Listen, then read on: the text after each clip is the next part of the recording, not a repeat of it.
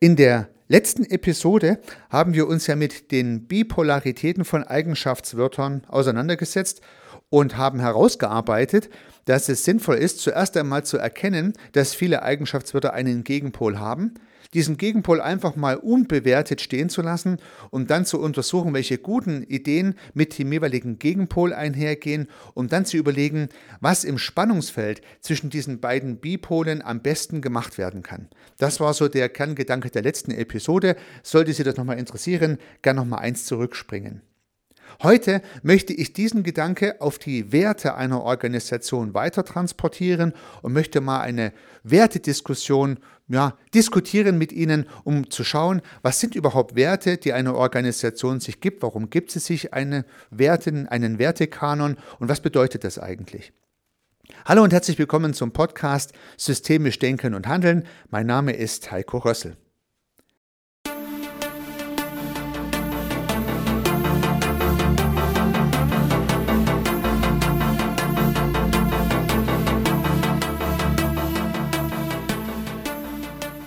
Wertediskussion nimmt einen großen Rahmen ein, sowohl im systemischen und in der systemischen Organisationsentwicklung bei einzelnen Menschen, aber halt auch in sozialen Systemen, in Organisationen. Man spricht sehr viel über Werte, Werte, die die Basis einer Strategie sind, Werte, die bei der Auswahl von Mitarbeitenden angelegt werden sollten, Werte, die wir von Menschen erwarten, die in unseren Organisationen mitarbeiten und so weiter und so fort. Und so haben wir eine gewisse Tendenz, alles in irgendeiner Art und Weise zu bewerten. Menschen, uns selber, Dritte, soziale Systeme, die wir beobachten und auch soziale Systeme, in die wir involviert sind. Warum bewerten wir das überhaupt oder warum geben wir uns Werte? Ich finde, Werte dienen dazu, Entscheidungen besser treffen zu können. Das heißt, wenn ich meiner Organisation gewisse Werte gebe, dann kann ich mich im Zweifel für den jeweils gegebenen Wert entscheiden. Also wenn ich zum Beispiel sage, in unserer Organisation gehen wir ehrlich miteinander um, dann würde ich im Zweifel bei jeder Lüge mich gegen die Lüge, sondern für die Wahrheit entscheiden, für die vermeintliche Wahrheit entscheiden, wie wir als Systemiker wissen. Das heißt, die Ehrlichkeit in der Organisation oder der ehrliche Wert in der Organisation kann dann als solcher hergenommen werden, wenn mal was im Zweifel steht. Das heißt, immer dann, wenn ich mir die Frage stelle, wie wird das bei uns gehandhabt, dann kann ich den Wert rausholen und kann sagen, da machen wir das so, weil das eher unseren Werten entspricht. Ja, das könnte man so sortieren. Wenn eine Organisation gewinnorientiert ist, dann wird sie im Zweifel die Dinge machen, um Gewinn herzustellen. Wenn eine Organisation nachhaltig organisiert ist, dann wird sie im Zweifel eine Entscheidung treffen, die der Nachhaltigkeit dient. Und so können die Werte Entscheidungsprämissen sein. Dafür also hat eine Organisation die Werte und das muss jetzt zunächst mal gar nicht schlecht sein. Ist es vielleicht sogar gut. Das heißt also, wenn eine Organisation Werte hat, warum mache ich das überhaupt? Dass ich Entscheidungen besser treffen kann oder an diesen Werten ausrichten kann. Sollte ich mir Werte gegeben haben, die ich vielleicht irgendwo in Hochglanz produziere und ins Internet stelle und ja, letztendlich äh, promote, aber nicht meine Entscheidungen daran orientiere, ja, dann ist es natürlich sehr schwierig. Das würden dann einige als in irgendeiner Art und Weise von Washing bezeichnen. Das heißt, äh, ich gebe mir dann zwar Werte und kommuniziere die nach außen, weil ich meine, das kommt gut, aber in Wirklichkeit handle ich nicht so, entscheide nicht so und das ist natürlich extrem schlecht. Ja. Man kann davon ausgehen, dass Beobachter innerhalb und außerhalb des Systems diese Diskrepanz zwischen den eigenen Werten und dem Handeln schnell erkennen werden und das Ganze dann sozusagen absurd ist. Ja, da lieber gebe ich mir keine Werte, als ich mir Werte gebe, die ich dann nicht als Basis meiner Entscheidungen verwende. Das ist vielleicht so eine erste Erkenntnis an dieser Stelle. Das heißt also, die Werte, die ich mir gebe, sollten wirklich zur Kultur meiner Organisation, meines sozialen Systems passen und keine Kunstwerte sein, die ich mir von außen sozusagen irgendwie dranhefte, um schön zu erscheinen, obwohl ich gar nicht so schön bin. Ja. Ja, vielleicht haben einige Unternehmen die Idee, sich jetzt nicht mehr als profitorientiert aufzustellen, sondern zum Beispiel als nachhaltig. Und am Ende wollen sie aber doch nur Geld verdienen. Und das wird ja dann gern als Greenwashing bezeichnet. Und naja, das ist natürlich auch nicht ganz unproblematisch, wenn es wirklich anders kommuniziert wird, als es dann im Handeln abgeleitet wird. Da kann man schon eine gewisse Problematik feststellen und auch unterstellen. Ja, kommen wir zurück zu den Werten etwas allgemeiner betrachtet, nicht so ganz im Konkreten. Im letzten Podcast habe ich ja schon sowas wie zum Beispiel Innovationskultur versus konservativer Kultur mal in den Raum gestellt und ich denke herausgearbeitet, dass sowohl einiges für das Innovative, für die Veränderungskultur spricht, aber halt auch einiges für das Konservative, für das Erhalten sprechen kann. Es gibt also bei Bipolaritäten äh, nicht das Gut und Schlecht, sondern nur das Entweder-Oder. Man kann sich irgendwie in die Mitte positionieren oder den Regler an einen Rand der Bipolarität schieben, aber es ist nicht besser oder schlechter, sondern einfach nur anders. Nun gibt es ja Organisationen, die haben sehr klare Werte und leben die auch. Einige Unternehmen müssen es vielleicht sogar auch und haben diese Werte sozusagen in ihren Genen implementiert. Wenn ich mir zum Beispiel kirchliche Organisationen anschaue, die Diakonie anschaue oder so, da ist ja relativ klar, welche Werte solchen Organisationen zugrunde liegen und dass solche Organisationen dann auch bei ihren Mitarbeitenden gewissen Wert drauf legen, dass dort diese Werte vorhanden sind, liegt auf der Hand und ist aus meiner Sicht ja auch folgerichtig. Auf der anderen Seite ist es natürlich problematisch, wenn ich mir Werte gebe und dann letztendlich nur Mitarbeitende auswähle, die genau diesen Werten entsprechen. Denn wenn es mir gut gelingt, das zu tun, dann mag das noch passen. Aber es könnte auch sein, dass die Mitarbeitenden, die ich frisch einstelle, sich gewitzt und geschickt verhalten, sich etwas verstellen, weil sie ja vorher wissen, welche Werte hier nachgefragt sind, auch genau diese Werte kommunizieren und dann im Unternehmen anfangen, obwohl sie vielleicht diese Werte gar nicht haben.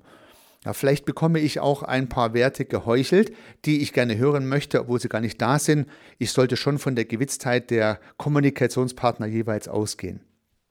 Unter diesen Gesichtspunkten kann es nicht ganz unproblematisch sein, wenn eine Organisation sich Werte gibt, die sich von den Werten der Mitarbeitenden unterscheiden. Es könnte nicht ganz unproblematisch sein, wenn eine Organisation sich einen Wertekanon gibt, die sich von den Werten der Mitarbeitenden unterscheiden. Denn in dem Falle macht die Organisation ja eine Vorgabe von Werten, denen andere sich unterwerfen sollten oder müssen um mindestens mal nicht sanktioniert zu werden und keine Probleme zu haben. Das heißt, wenn eine Organisation irgendeine Art von Wert setzt und einen Wertekanon etabliert, dann müssen sich alle Mitarbeitenden dieser Organisation diesem Wertekanon ja in gewisser Art und Weise unterwerfen. Je nachdem, wie akribisch das überprüft und sanktioniert wird, kann das also schon auch stressig werden. Und die Organisation setzt sich hier einem gewissen Stress aus. Das sollte einem zunächst mal klar sein. Also wenn ich als Organisation sehr akribisch Werte vorgebe, eine gewisse Kultur vorgebe, also zum Beispiel eine offene Kommunikationskultur, äh, dann hieße das ja auch, dass die Mitarbeitenden sich dieser offenen Kommunikationskultur unterwerfen müssen muss ja nicht schlecht sein. Aber es gibt vielleicht auch Menschen, die halt eher introvertiert sind, eher wenig reden und ja, einfach die Dinge für sich behalten und halt nicht alles offen ansprechen. Und diese Menschen würden sich dann in so einer Organisation ja nicht so richtig wohlfühlen, sich vielleicht sogar unterwerfen müssen. Es sollte einem nur klar sein, dass das passieren kann, mal ganz ohne Wertung, ob nun offene oder nicht offene Kommunikation richtig oder falsch wäre. Aus meiner Sicht ist es weder das eine noch das andere. Das heißt, wenn ich das Glück habe und habe in meiner Organisation nur Menschen ausgewählt, die mir ehrlich in meinen eigenen Werten folgen, dann könnte das super funktionieren. Habe ich Mitarbeitende ausgewählt, die vielleicht auch ein bisschen getrickst haben bei ihren eigenen Werten, weil sie den Job gern wollten, dann entstehen hier gewisse Wertekonflikte zwischen den Einzelnen und der Organisation und das kann auf jeden Fall mal zu Spannungen führen. Das sollte man nicht unterschätzen, denn dann müssen sich Menschen, wie gesagt, unterwerfen. Und nun könnte man ja mal radikal überlegen, ob es überhaupt Werte braucht, die eine Organisation hat. Und da habe ich vielleicht auch noch einen alternativen Vorschlag, der eine Wertediskussion ja ein Stück weit hm, auf jeden Fall mal alternativ gegenüberstehen könnte. Zunächst mal hat ja jede Organisation innerhalb einer Gesellschaft gewisse soziale Werte und Rahmenbedingungen, die die Gesellschaft vorgibt. Das heißt zum Beispiel ein gewisses Maß an Ehrlichkeit, ein gewisses Maß an Offenheit, ein gewisses Maß an moralischer Integrität und so weiter und so fort liegt natürlich vor in unseren Gesellschaften und das ist sicherlich unterschiedlich, ob ich jetzt in Europa, in Asien oder in Amerika bin. Die Dinge sind halt einfach sozial, kulturell geprägt. Das sind Rahmenbedingungen, die für jede Organisation gilt, die im jeweiligen Land, im jeweiligen Territorium unterwegs ist. Dazu kommen Gesetze. Und diese sozialen Vorgaben und die Gesetze geben den Rahmen vor, in dem sich eine Organisation bewegen kann. Soweit, so gut. Ja, gesetzliche Rahmenbedingungen, soziale Rahmenbedingungen, äh, in denen bewegt sich eine Organisation. Und Sie merken schon, wenn eine Entscheidung getroffen werden muss, ja, dann muss ich die so treffen, dass sie sich in dem Rahmen bewegt. Sonst habe ich immer Gefahr, dass ich sanktioniert werde. Na, wenn ich mich entscheiden muss, ob ich meine Steuer vernünftig abführe oder nicht, dann sollte ich mich an die jeweiligen Gesetze halten. Halte ich mich nicht an die Gesetze, muss ich mit Sanktionierung rechnen. So kann man sich diese Leitplanke vorstellen. Ja, es gibt vielleicht auch unentdeckte Fälle, wo ich mich über die Leitplanken hinweg bewegt habe, dann habe ich Glück gehabt, aber es kann auch passieren, ich werde erwischt bei meinem Verhalten und dann werde ich sanktioniert. Hm. Von der Gesellschaft oder vom Gesetzgeber oder in dem Fall vom Finanzamt. Wenn ich mir darüber hinaus Werte gebe als Organisation, dann schränke ich diese Leitplanke im Prinzip weiter ein. Denn aufmachen, weiter aufmachen kann ich sie nicht. Meine eigenen Werte können nur innerhalb der schon gesetzten Schranken weiter einschränken. Das heißt also, ich habe eine zweite Leitplankenstruktur aufgebaut innerhalb der gesetzlichen Rahmenbedingungen mit meinen Werten. Und damit schränke ich natürlich meinen Bewegungsspielraum ein, das ist ganz klar. Das heißt also, wenn ich mir mit meinen eigenen Werten, mit meiner eigenen Kultur, die ich zusätzlich definiere und festlege, eine weitere Leitplanke schaffe innerhalb der gesetzlichen Rahmenbedingungen, dann schränke ich mich ein. Muss nicht schlecht sein, ist nur zu berücksichtigen. Und nun könnte ich ja entweder diese Werte vorgeben und lasse sozusagen meine Mitarbeiter informieren, dass diese Werte hier vorherrschen und sie müssen sich unterwerfen. Oder ich lasse diese Wertestruktur bottom-up über die Werte meiner Mitarbeitenden entstehen. Und das ist vielleicht ein alternativer Vorschlag, der vielleicht nicht von der Hand zu weisen ist, weil er macht weniger Reibungsverlust. Wenn ich also im Einstellungsprozess Menschen auswähle, von denen ich überzeugt bin, die zu meiner Organisation passen, und das ist ja ein Stück weit auch ein Gefühl, ob das so ist oder nicht, dann werden ja diese Menschen, die mein soziales System ausmachen, diese Kultur, ich würde jetzt mal neudeutsch sagen, bottom-up aushandeln. Das heißt, die Dinge, über die diese Menschen sprechen, das, die, die Dinge, die in Kommunikation sind, die machen letztendlich die Kultur dieses sozialen Systems aus. Und wenn ich das Bottom-up einfach so entstehen lasse, dann entsteht ein Wertekanon in meiner Organisation, ohne dass der irgendwo niedergeschrieben ist. Das heißt, diese Organisation schafft sich diese Leitplanken auch selbst, auch innerhalb der gesetzlichen Rahmenbedingungen, ja, solange es keine Gangsterorganisation ist, gehe ich mal davon aus, innerhalb der gesetzlichen Rahmenbedingungen und schränkt die Möglichkeiten der Einzelnen ein weil dann wird zuerst das eigene soziale System sanktionieren, ausschließen, abstrafen, wenn man sich an die eigenen Regeln nicht hält, vielleicht noch bevor gesetzliche oder soziale Rahmenbedingungen im Großen und Ganzen greifen. Wenn aber das soziale System selbst die Regeln sozusagen schafft, in Kommunikation bringt, dann ist die Wahrscheinlichkeit groß, dass es für den Großteil der Organisation auch gut passt. Wenn ich als Organisation jetzt hier steuernd eingreife und diese Rahmenbedingungen verändern möchte, dann muss ich, wie gesagt, mit Kritik oder mit Unterwerfung rechnen, was in jedem Falle auch eine Problematik sein kann. Zusammenfassend wäre also durchaus die Möglichkeit gegeben, dass ich die Kultur oder die Wertekultur in meinem Unternehmen, in meiner Organisation bottom-up entstehen lasse über die Kommunikation der Menschen und deren Werte, die hier zusammengekommen sind. Diese Kultur gibt es, auch wenn sie nirgendwo steht, keine PowerPoint, keine Intranet-Seite, ist einfach nur da. Dann könnte ich mir all die Wertediskussionen und die vielen Pinwände, die ich dafür vollhänge und so weiter und so fort sparen. Das ist einfach eine andere Variante, sowas zu tun. Natürlich kann ich auch Werte erarbeiten lassen von meiner Organisation, kann die impliziten Werte explizit werden lassen, kann sie aufschreiben, kann sie formulieren und kann sie dann sozusagen als verbindlich für meine Organisation hinstellen.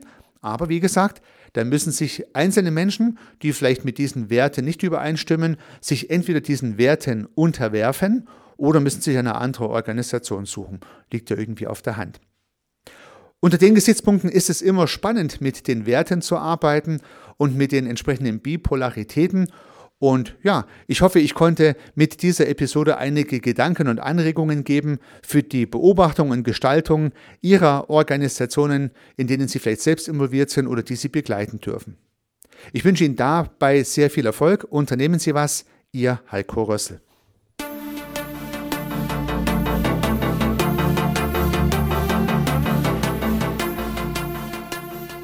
Ich freue mich, dass Sie diese Episode angehört haben und hoffe natürlich, dass sie Ihnen gefallen hat und dass Sie was davon mitnehmen können. Wenn Sie keine zukünftigen Episoden verpassen möchten, dann können Sie den Podcast gern abonnieren. Nutzen Sie dafür den Abonnieren-Button in der Podcast-App Ihrer Wahl. Natürlich würde ich mich auch über eine Rezension oder über eine Bewertung freuen. Alternativ zu diesem Podcast habe ich zwei weitere aufgenommen. Sie finden sie unter www.servicearchitekt.com/podcast oder wenn Sie meinen Namen in der Podcast-App Ihrer Wahl eingeben. Vielleicht können ja auch die beiden anderen Angebote für Sie interessant sein. Sollten Sie ein persönliches Gespräch wünschen, dann können Sie das gern unter www.servicearchitekt.com/termin auf meiner Website mit mir vereinbaren. Ansonsten freue ich mich auf ein Wiederhören. Bis dahin, Ihr Heiko Rössel.